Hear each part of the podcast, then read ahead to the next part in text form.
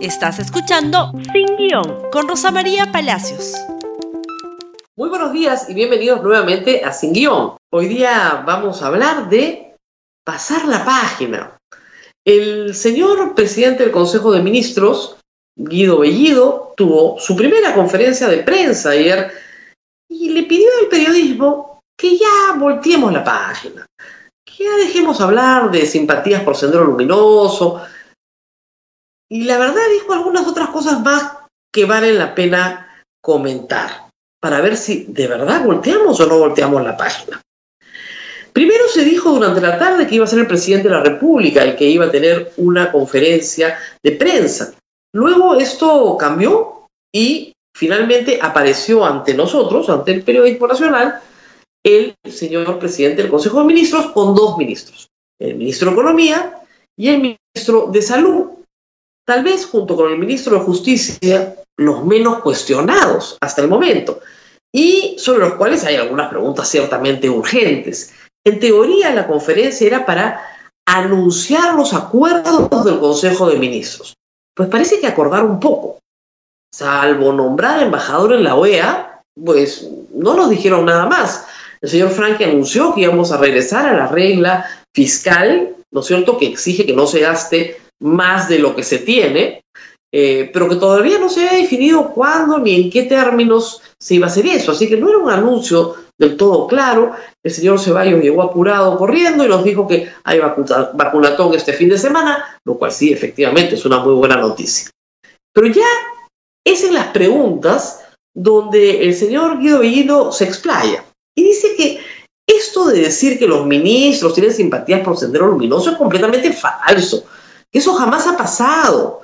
Es un invento del obstruccionismo periodístico. Y no responde una palabra sobre la frase a Edith Lagos todo nuestro homenaje, que él escribe en el 2018 y que defiende en una entrevista en el Cusco, en televisión, está grabada y que todos los peruanos hemos visto, que defiende señalando que son peruanos, que el Perú era un desastre, pero jamás condenando ni a Sendero Luminoso, ni a Edith ni a Ismael Guzmán, ni a nadie. ¿Cómo vamos a voltear la página si estamos en la página?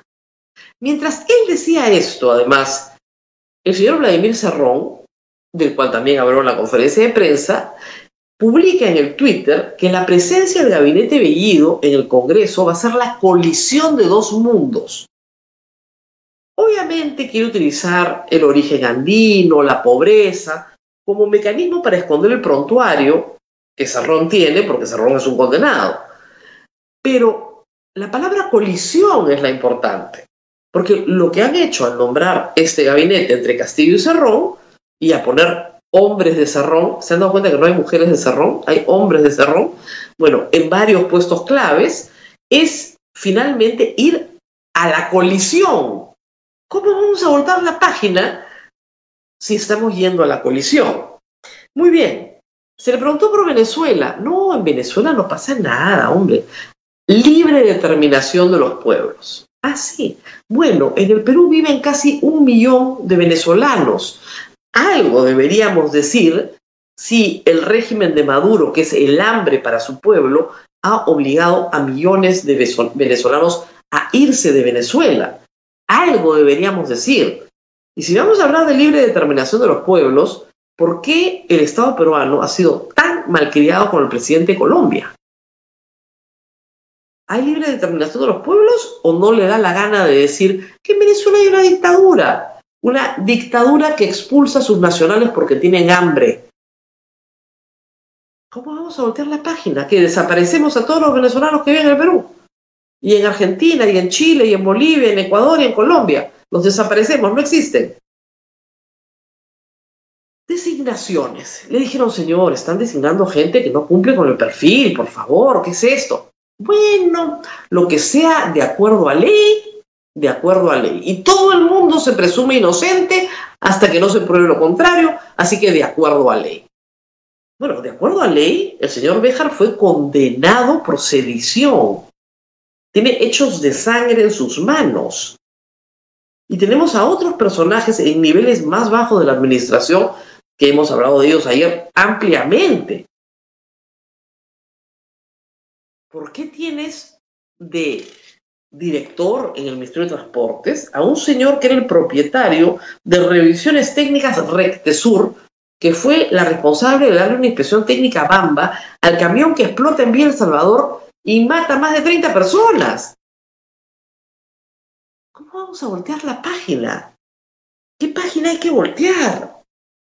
Por supuesto, de Cerrón, le preguntaron por él, no, no, no. El señor Cerrón tiene derecho a la libre expresión. Ah, qué bien. Caramba. Y claro, es el secretario del partido y él dice lo que quiere. No, no, él no dice lo que quiere. Él gobierna, señor Castillo. Usted tiene ese puesto gracias al señor Cerrón. No podemos volcar la página, porque puede haber una comisión investigadora en el Congreso para establecer cómo usted fue nombrado. ¿Qué más? La culpa la tiene la prensa. Ah, pero ese es un clásico. La culpa la tiene la prensa. Prensa hay buena y mala.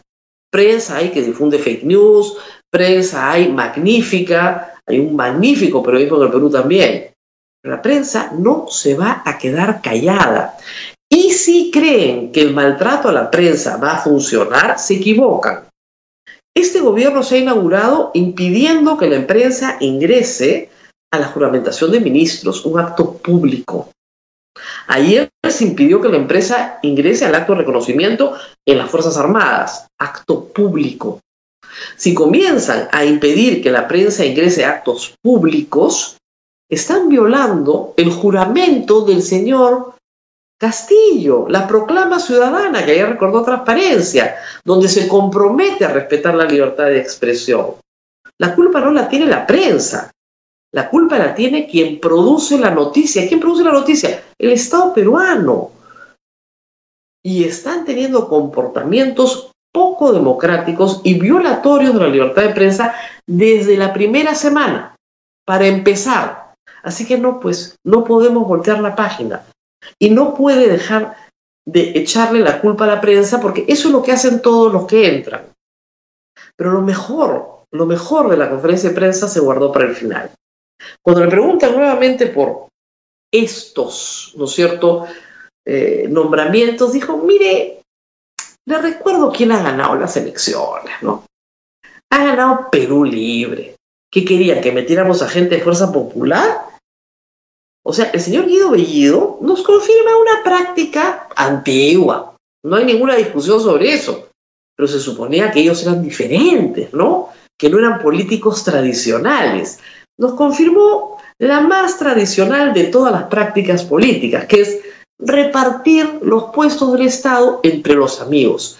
El problema es que el Perú ha evolucionado mucho y hoy hay mucha más ley, reglamento, manual que establece los perfiles de los cargos públicos.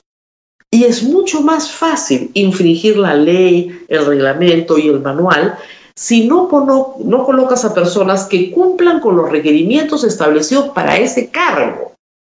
Por poner un ejemplo, no podemos voltear la página.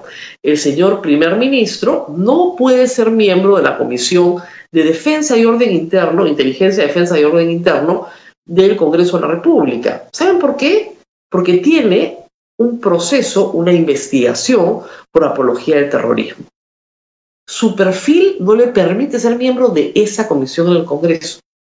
No está prohibido que sea ministro, pero digamos, es bien discutible que una persona que no pueda ni siquiera ocupar una comisión dentro del Congreso, por las características que tiene, pueda ser ministro de Estado y sobre todo presidente del Consejo de Ministros.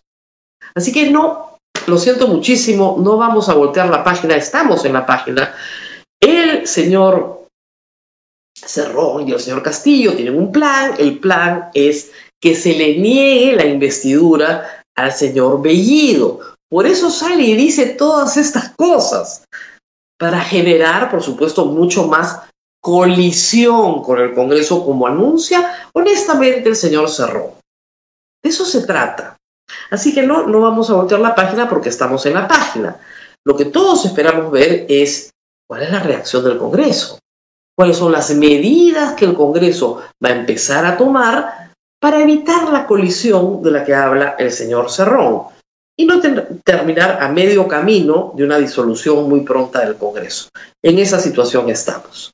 Muy bien, esto ha sido todo por hoy. Compartan este programa en Facebook, Twitter, Instagram y YouTube y nos vemos nuevamente mañana. Hasta pronto. Gracias por escuchar Sin Guión con Rosa María Palacios. Suscríbete para que disfrutes más contenidos.